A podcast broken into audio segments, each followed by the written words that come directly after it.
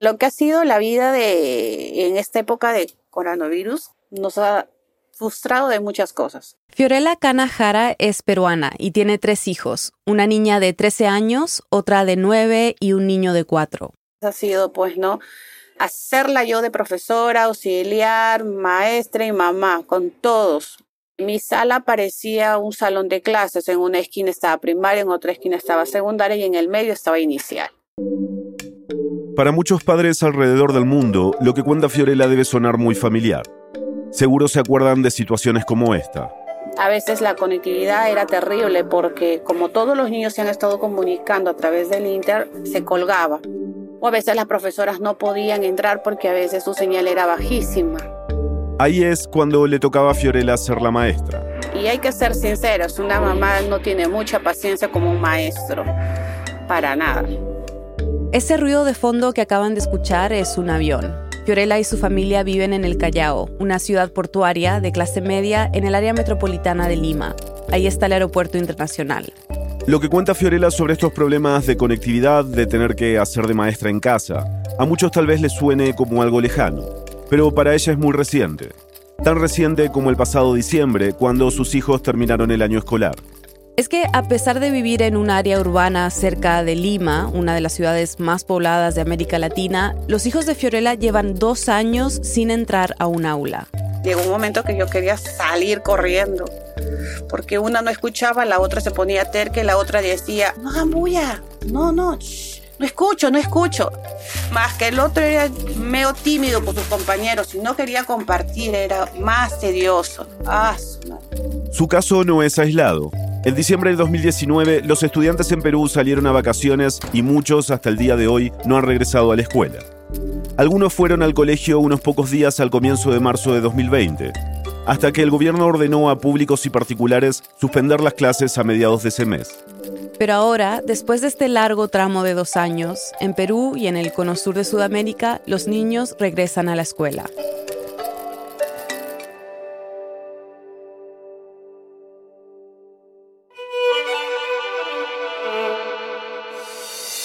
Bienvenidos a El Hilo, un podcast de Radio Ambulante Estudios y Vice News. Soy Eliezer Budasov. Y yo soy Silvia Viñas. Latinoamérica es la región del mundo que ha tenido los cierres de escuela más largos durante la pandemia. Hay casos realmente chocantes. Por ejemplo, según un informe de UNICEF, a finales del año pasado, solo 4% de los estudiantes en Perú tuvieron clases presenciales. Hoy vamos a escuchar a padres, estudiantes, profesores y a un exministro de Educación nos contarán sobre los esfuerzos para volver a clases presenciales en Perú y el impacto a largo plazo que puede tener la pérdida educativa en América Latina. Es 11 de marzo de 2022.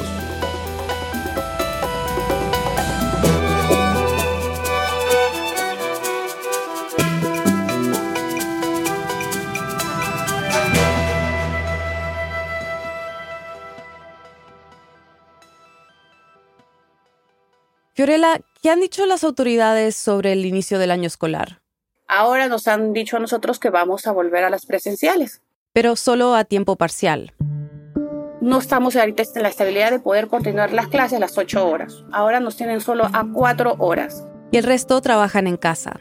Así fue delineado por el Ministerio de Educación para las escuelas estatales en lugares urbanos, como la de los hijos de Fiorella en el Callao, por lo menos durante la primera fase del regreso a clases. ¿Y les han dicho si tienen que ir con mascarillas o algo sobre como el protocolo de seguridad? Sí, obvio, sí. Eso también tenemos que llevar nosotros. Nos han dicho que tenemos que llevar la KN, tenemos que llevar, si no, la doble mascarilla y también el gobierno nos va a brindar unas mascarillas a los estudiantes, ¿no? Y nos han dicho que nos van a poner los baños papel, jabón, pero acuérdese que son un montón de niños y entonces no va a alcanzar. Lamentablemente estamos en un colegio del Estado y es así. Fiorella me cuenta que les han dicho que el comedor de la escuela estará cerrado y que los niños tienen que llevar su comida. Pero más allá de eso, no han recibido mucha información. Recién a finales del mes pasado, Fiorella supo que en la escuela de sus hijos las clases comenzarán el 14 de marzo y el gobierno ha señalado el 28 de marzo como plazo límite para el inicio de clases en todo el país. Es abrumador pensar, ¿no? En, en volver. ¿Cómo te sientes tú como mamá pensar que van a volver a presencial?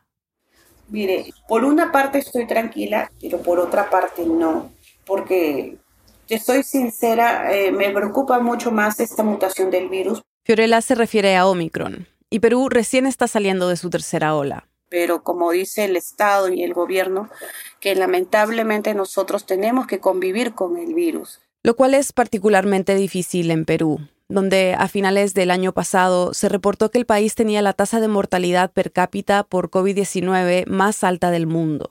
Entonces nosotros tenemos esa incertidumbre, pero por una parte también nos sentimos tranquilos porque los niños aprenden. Mi hija, mi hija no ha aprendido casi nada porque acabó solo primero de primaria. Y ahí empezó la pandemia. Cuando entró a segundo y fue justo por época de COVID, no sabía leer correctamente. Fiorella está hablando de su hija Antonella, la que ahora tiene nueve años. Su nivel de lectura hace dos años probablemente no hubiera sido algo de qué preocuparse, pero todo se complicó cuando tuvo que aprender a leer a distancia. Fue terrible, ella no pudo leer y yo he estado enseñándole, enseñándole porque ella se cerraba que no, no podía y no podía su maestra me preguntó y me dijo, ¿qué pasa con Antonella? ¿Por qué no está participando? ¿Por qué no, no presenta sus trabajos? ¿no? Habló con Antonella y le dijo, Antonella, ¿qué pasa contigo? Y le dice que ella se sentía mal, que ella no podía, que se frustraba, que llegaba un momento que ella tenía las ganas y tampoco las podía hacer. Entonces, yo le digo la verdad, hasta la paciencia un padre pierde, ¿no? El cierre de las escuelas fue parte del arsenal que utilizaron los países para combatir la pandemia. Fue una opción de política y ni siquiera se pensó en ese momento cuál era el costo. Pero los costos era que los chicos no se estaban educando. Él es Jaime Saavedra, director global de educación para el Banco Mundial y ministro de Educación en Perú de 2013 a 2016. A mí me han preguntado antes, ¿y cuándo hay que regresar a las aulas? Hace ocho meses y mi respuesta ha sido ayer. Hablamos con él porque queríamos entender los retos que supone la vuelta a clases, problemas como los que enfrentan Fiorella y sus hijos y en general el sistema educativo. Asumamos que los chicos regresan. Ya, yo no puedo hacer la misma educación que estaba haciendo hace dos años, porque yo estoy recibiendo un chico en quinto grado que tiene las competencias de un chico de tercero o de segundo, porque se olvidó y porque hay aprendizaje que nunca logró parecido al caso de Antonella, que tuvo que aprender a leer en su casa durante la pandemia. O sea, no se puede usar el mismo plan de estudios como si no hubiera pasado nada. Entonces el profesor efectivamente va a tener que, uno, medir cuáles son los niveles de aprendizaje de los chicos hoy día, y segundo, tiene que adaptar el currículum y los, los sistemas educativos tienen que hacer simplificaciones de los curriculares. No podemos cubrir las 10 materias que siempre cubrimos, tenemos que cubrir los aprendizajes fundamentales y con una técnica de enseñanza que se adapte al nivel en el cual el chico está hoy día. Y eso es complicado. Por varias razones, empezando porque aún no hay muchos datos sobre el impacto que ha tenido la pandemia en la educación. Tenemos datos reales para muy pocos países, en el mundo en general. Pero los que sí tienen son alarmantes. Jaime me dio el ejemplo de los datos recolectados por el Estado de Sao Paulo vemos que los aprendizajes habían ¿no? ido subiendo a lo largo de todos los últimos 10 años de una manera bastante consistente y sostenida. Pero datos preliminares muestran un gran retroceso al comparar los puntajes de las pruebas de estudiantes de escuela secundaria entre 2019 y 2020. Y tenemos mediciones de aprendizaje para el finales de 2020 en Sao Paulo que regresan a los niveles que tenían los chicos en 2011. O sea, una pérdida de casi una década. Entonces, sin tener acceso a muchos más datos sobre otros países, Jaime y sus colegas en el Banco Mundial han creado simulaciones para mostrar el impacto de los últimos dos años en la educación, con un indicador llamado pobreza de aprendizaje. Mide el porcentaje de niños de 10 años que pueden leer y entender un texto simple. Antes de la pandemia, ese número era 51% en América Latina. Ese número era ya altísimo. Ya nosotros antes de la pandemia decíamos que estamos viviendo una crisis de aprendizajes. O sea, solo la mitad de los niños de 10 años en la región podían leer y entender un texto simple. Y no es porque no estuvieran en la escuela, esto es prepandemia. En general, la mayor parte de chicos están en el colegio. Pero estar en el colegio no implica aprender, lamentablemente. Y según Jaime, si no se introducen cambios importantes, ahora esta cifra podría alcanzar aproximadamente el 70%. 70% de niños de 10 años incapaces de leer y comprender un texto simple.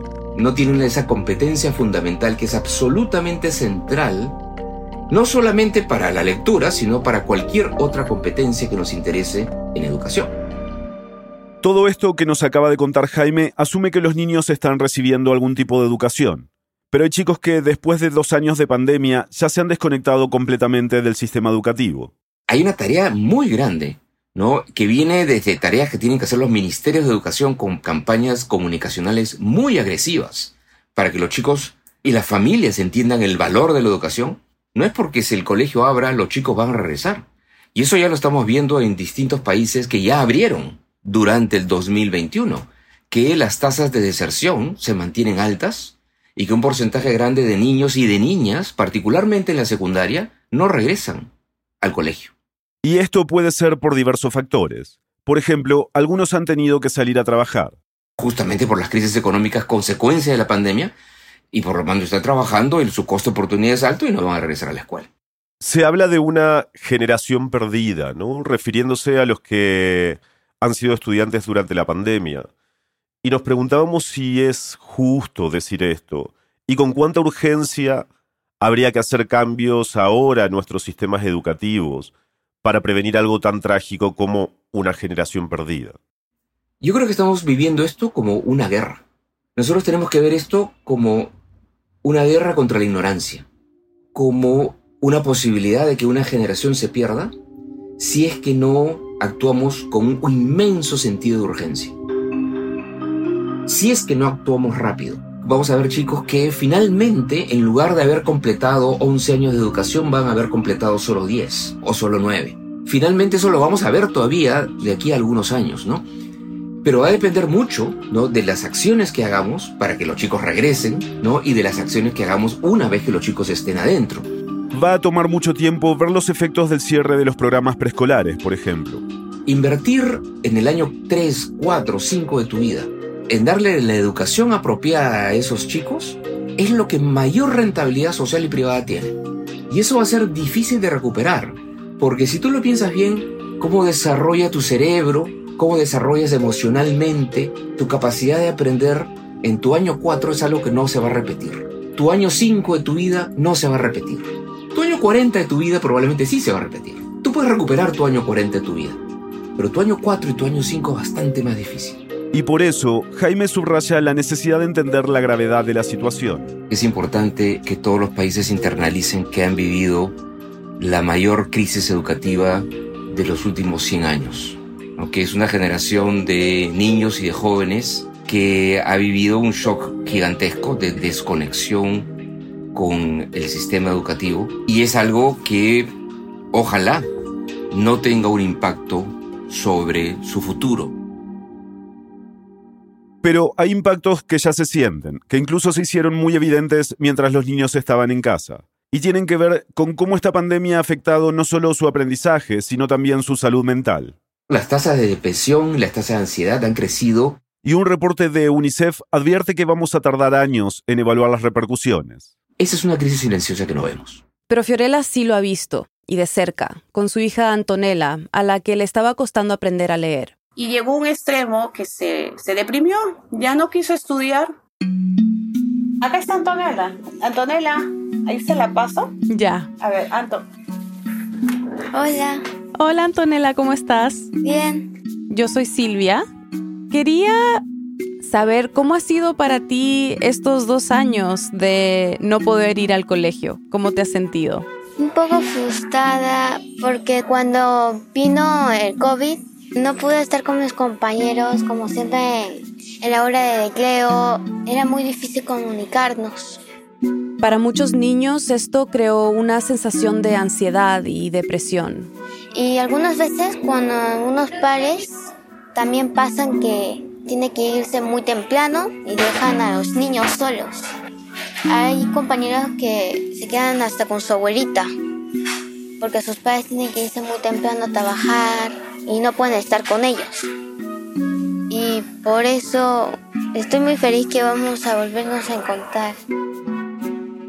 Antonella solo le quedan días de espera para regresar a clases. Y me siento muy feliz porque Vamos a estar con la profesora, vamos a estar todos juntos y vamos a poder entender más las clases y los compañeros que no tenían conexión podían venir y podíamos ya estar bien. Para su hermana mayor, Leonela, que tiene 13, estos dos años tampoco han sido fáciles. El comienzo de la pandemia coincidió con su primer año de secundaria, un año muy importante para los jóvenes, y Leonela tuvo que pasarlo desde su casa. Pero además se autoexigía mucho, se comparaba con una compañera en particular. Con el estrés de las tareas y ser perfeccionista, con eso pues me terminó afectando y porque cada vez que yo hacía los trabajos me decía, pero ¿cómo no lo puedo hacer si ella lo puede hacer? Todo esto afectó su rendimiento, dejó de completar sus trabajos y Fiorella decidió llevarla al psicólogo. Ahí empecé a liberarme un poco más con él. Todavía estoy en el psicólogo por algunos temas más, pero sí lo recuerdo con bastante pena. A finales del año pasado, Leonela postuló una escuela para estudiantes de alto rendimiento y la aceptaron. Así que este mes empezará en un colegio nuevo. A veces me pongo a reflexionar todos los últimos años que hemos pasado, 2021-2020, y veo de que me ha tomado bastante tiempo, pero he progresado como persona porque mm, los problemas que me pasó a mí creo que le pasan a mayormente a los adolescentes y son problemas que no se tratan así muy de, de fácil. Y pues esas veces que me pongo a reflexionar y me pregunto pues cómo he, cómo he superado todo esto, tengo cierta admiración por mí.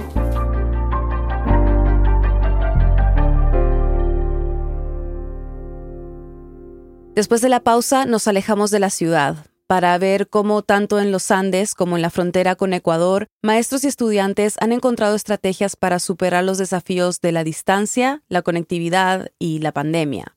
Ya volvemos. Hola, soy Elías González, diseñador de sonido de El Hilo. Estamos por cumplir 100 episodios gracias a ti, a tu escucha, a las veces que nos recomiendas con alguien que no nos haya escuchado y también gracias a tus donaciones en nuestro programa de membresías, Deambulantes. El periodismo que hacemos en el hilo es riguroso y profundo, pero también accesible. Lo hacemos para conectar contigo. Si nuestro trabajo te ayuda a entender mejor nuestra región, considera recomendarlo a alguien que no lo conoce hoy. Desde ya, muchas gracias. Cada viernes en el hilo te contamos la historia detrás de las noticias más importantes de la región. El periodismo que hacemos sigue altos estándares. Siempre buscamos las fuentes con mayor experiencia en los temas que compartimos contigo y cada guion pasa por una rigurosa verificación de datos. Le hablamos a Latinoamérica y a la comunidad latina e hispanohablante en Estados Unidos y alrededor del mundo. Hemos caminado hasta aquí gracias a tu escucha. Queremos seguir comprendiendo nuestra región contigo. Solo tenemos una palabra para ti. Gracias.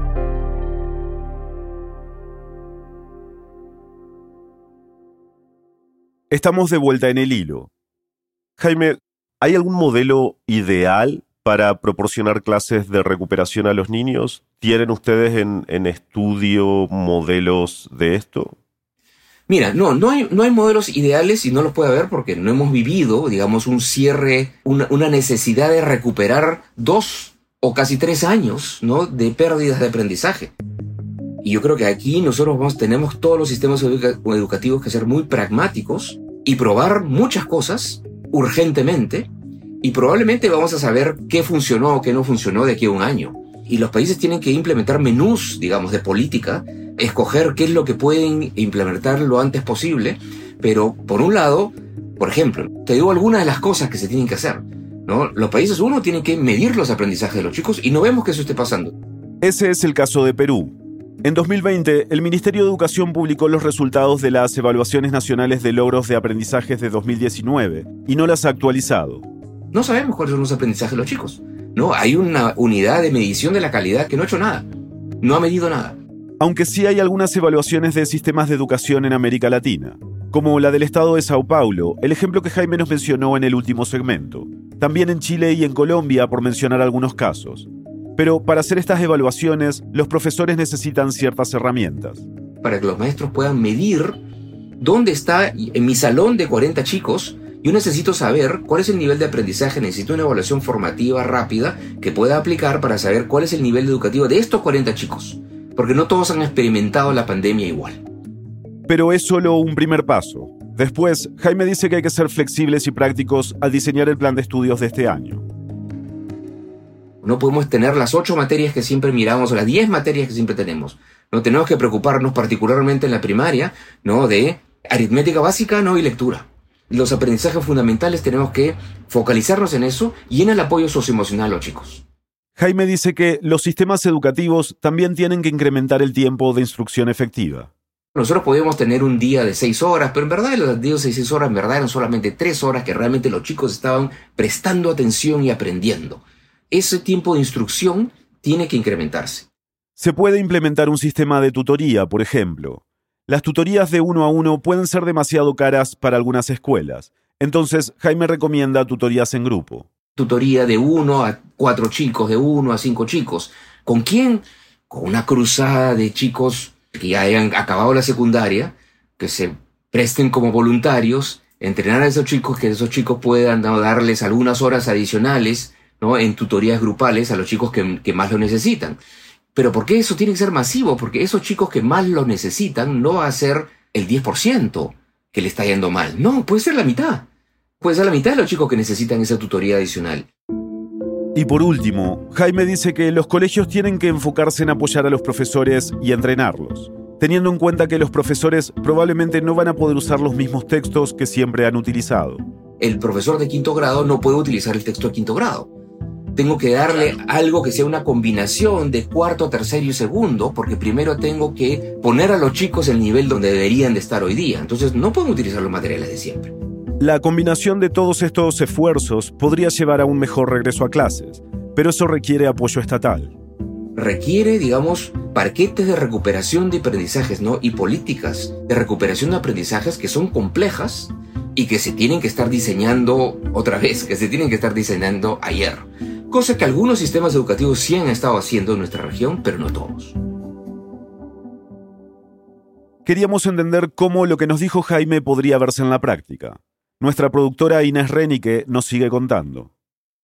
En Cusco, en el sur andino del Perú, hay una escuela particular, el Colegio Pugia Sunchis. Nuestro colegio ya tiene varias décadas en la ciudad, en, en Cusco, pero sobre todo trabajando con niños, niñas y adolescentes de todas las procedencias. Entonces, no existe un único perfil ni de estudiantes ni de maestros y maestras. Él es Sergei Álvarez Cartagena, uno de los coordinadores del Colegio Pugia Sunchis. En esta escuela estudia el hijo del docente universitario, pero también de la señora que trabaja como asistente en casa. Es una escuela democrática. Exacto, ¿no? Y bueno, esa diversidad es la que creemos que es nuestra mayor riqueza dentro del colegio, ¿no? Muchas veces decimos que tenemos un país en chiquitito dentro del colegio. Y ella es Ida María Torreblanca, profesora de primaria. Cuando hablé con ellos, estaban en medio de los preparativos para el regreso de sus estudiantes. Junto a sus colegas, pasaron seis meses planeando este momento, diseñando tres alternativas para retomar las clases presenciales. Nosotros solemos planificar, ¿no? Pero creo que la incertidumbre se ha convertido en, en el cotidiano nuestro. Entonces, desde el año anterior ya comenzamos con un proyecto de retorno fue un momento muy intenso porque después de dos años, por algunos días, retornaron los chicos y chicas más grandes del colegio. Como parte de un plan piloto que se lanzó en algunas escuelas del Perú. Entonces, esa fue una tarea también complicada por los temores de las familias, de los propios estudiantes, pero vimos que sí era, era posible hacerlo. Este programa sirvió para alistarse para una eventual presencialidad sobre todo tomando en cuenta que respecto al año escolar que empieza este mes, como escuchamos de Fiorella en el segmento anterior, hubo muchas idas y vueltas con el programa oficial. No contamos necesariamente con claridad en relación a las disposiciones oficiales, estas cambian de un día para otro, entonces queremos de alguna manera anteponernos a estos posibles cambios manteniéndose en comunicación constante con las familias de la escuela. Y además han seguido preparando a su equipo. Es un equipo joven, este año se integraron muchos nuevos maestros y maestras, entonces también estamos recuperando la experiencia de los dos años para comenzar eh, con una propuesta híbrida, tener algunos días presenciales y otros semipresenciales.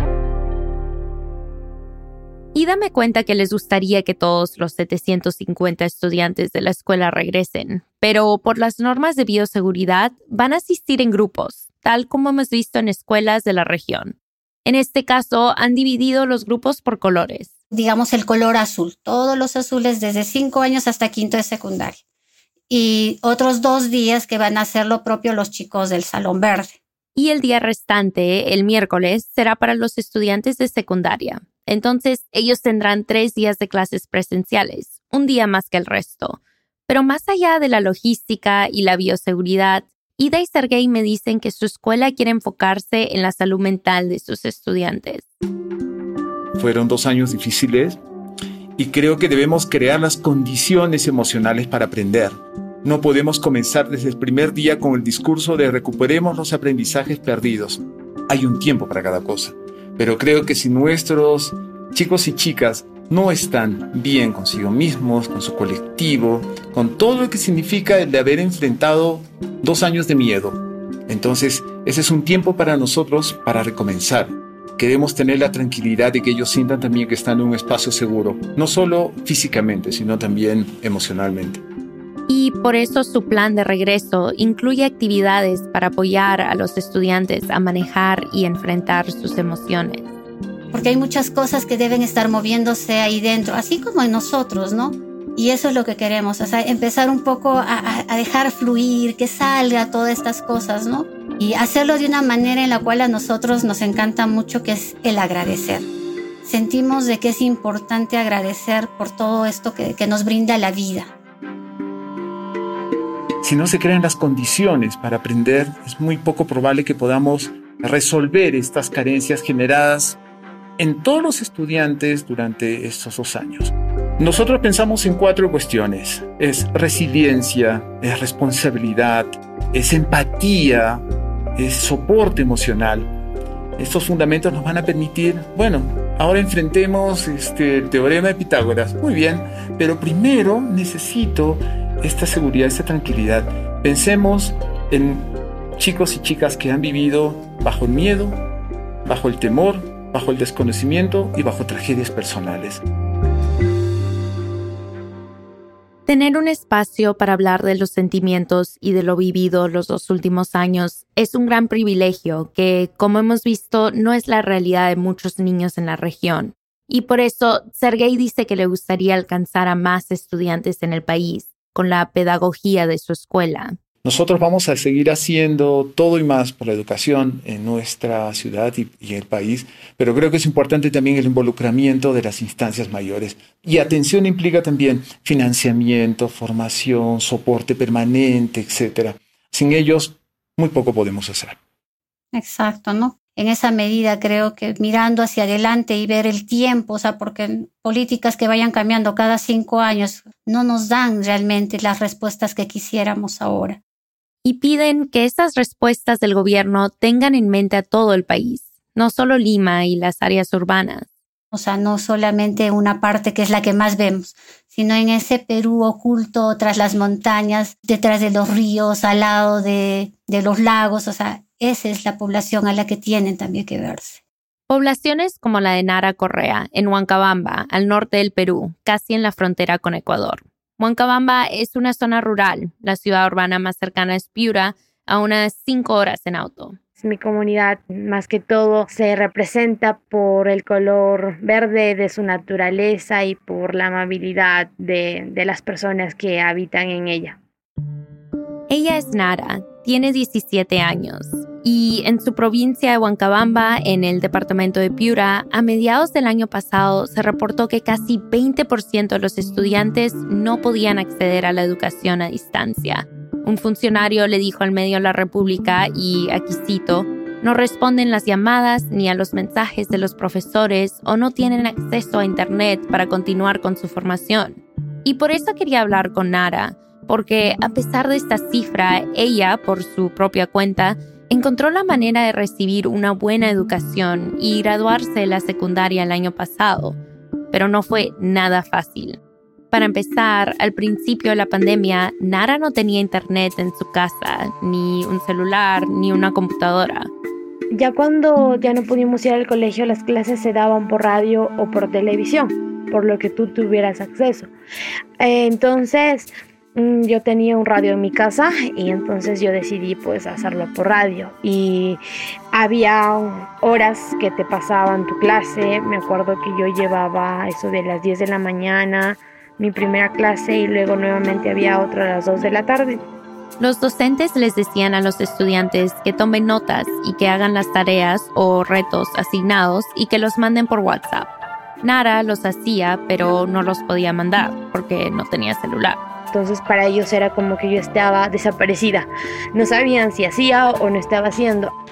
Pero después de muchos esfuerzos, sus padres pudieron comprarle un teléfono para mandar sus tareas vía WhatsApp. Y fue entonces que Nara se dio cuenta que, aunque ya estaba conectada con sus profesores por WhatsApp, no habría mucho apoyo por esa vía. No recibíamos clases así como que reforzamiento por WhatsApp o algo por Zoom, no, nada, eso solamente era como escuchar la radio, escuchar el reto, desarrollarlo y enviarlo. Y así fue. Nara se está refiriendo a la primera mitad de 2020. En ese momento vivía con sus padres y su hermanita pequeña. Su padre es un albañil y Nara me cuenta que antes de la pandemia siempre le daban obras. Y mi mamá, pues como ama de casa, lo que hacía era vender la leche o el quesillo, como nosotros le decimos. De unas vacas que tienen. Pero estos ingresos se paralizaron con la llegada de la pandemia. Entonces la familia tuvo que improvisar. Su padre empezó a trabajar en agricultura y su mamá intercambiaba la leche y el quesillo de sus vacas por otros bienes. Nara ayudaba con todos estos esfuerzos. Y entonces era mi día así. Yo levantaba, me iba a ver mis vacas, a ordeñar y todo eso, y regresaba apenas si corría a aprender la radio porque mi clase ya se estaba dando. Escuchaba mi clase, tomaba apuntes y decía en la noche hago el reto porque ya tenía que almorzar y después de almorzar nuevamente yo me tenía que ir a ver mis animales, a darles de comer.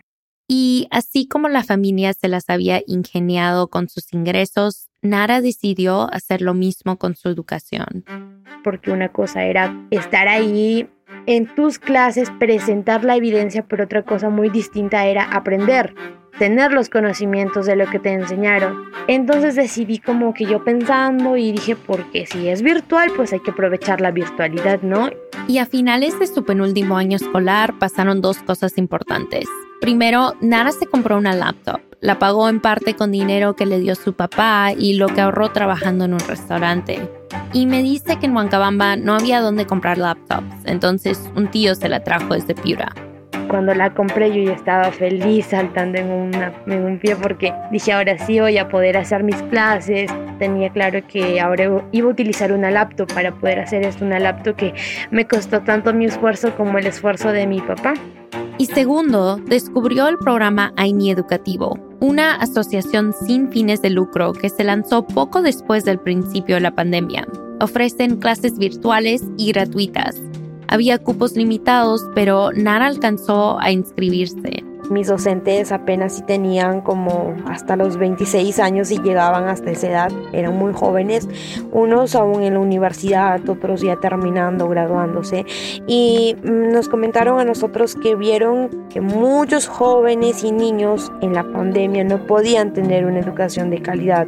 Sus instituciones, sobre todo las públicas, no gestionaban una buena educación. Entonces habían decidido organizarse y hacer voluntariados para poder, mediante el Zoom, enseñarnos a nosotros mejor, como que tener un poco más de rigor con nosotros. Y entonces es como así yo tuve que llevar dos colegios al mismo tiempo, se podría decir, porque más que una academia yo también tenía una psicóloga, tenía auxiliares, tenía directora, profesores, tutora. Entonces fue algo como que wow, una virtualidad me ofreció un colegio que yo jamás pensé tener por, por lo mismo que yo vivo acá en una zona rural. Y eso era para mí como que a una categoría así de un colegio urbano y privado, ¿no? Entonces, ya, yo aproveché que tenía mi laptop, tuve que gestionar esto en mi internet y pues llevaba clases de Zoom desde las 9 de la mañana hasta las 5 de la tarde. Haciendo las tareas y trabajos de AINI Educativo y de su colegio estatal. Y por eso a veces Nara se sentía muy abrumada y estresada. Me contó que algo que la motivaba mucho eran dos amigos que habían sido becados en la Universidad de Piura. Así como yo veía que ellos eran un orgullo para sus padres y son, le decía, yo también tengo que ser el orgullo para mi papá y para mi mamá.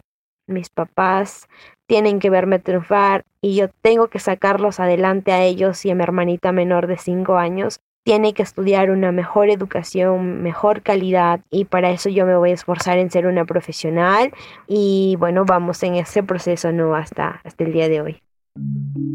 ¿Tienes algún mensaje o recomendación para estudiantes de zonas rurales?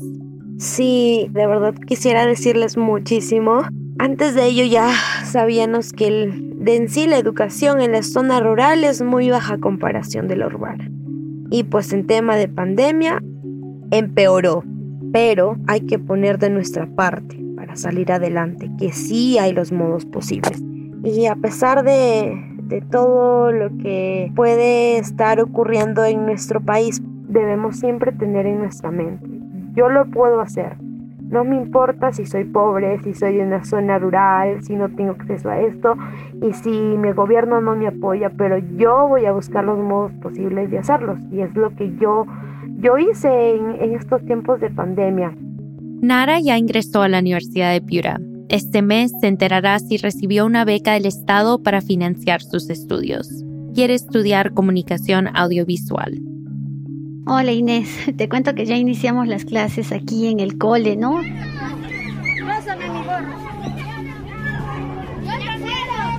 Por su parte, Ida del Colegio Pugiasunchis me cuenta que ha sido muy emocionante regresar a clases presenciales. Realmente ha sido un momento bastante bonito, esperábamos con ansias recibir a nuestros chicos nuevamente, de tenerlos cerca y bueno, sentimos de que todas las actividades que hemos preparado con tanto cariño para estos primeros días han dado el efecto que buscábamos, ¿no? Sentimos que esto está fluyendo y es porque tanto los chicos como nosotros deseábamos tener nuevamente esa posibilidad de estar juntos, ¿no? Y creo que la estamos aprovechando al máximo. Esperamos que todo vaya fluyendo de la manera en la cual lo hemos visto en, equipo y bueno, ya cualquier otra cosita te la estaremos contando seguramente en otro momento. Que te vaya bonito, nos vemos. Chau, chau.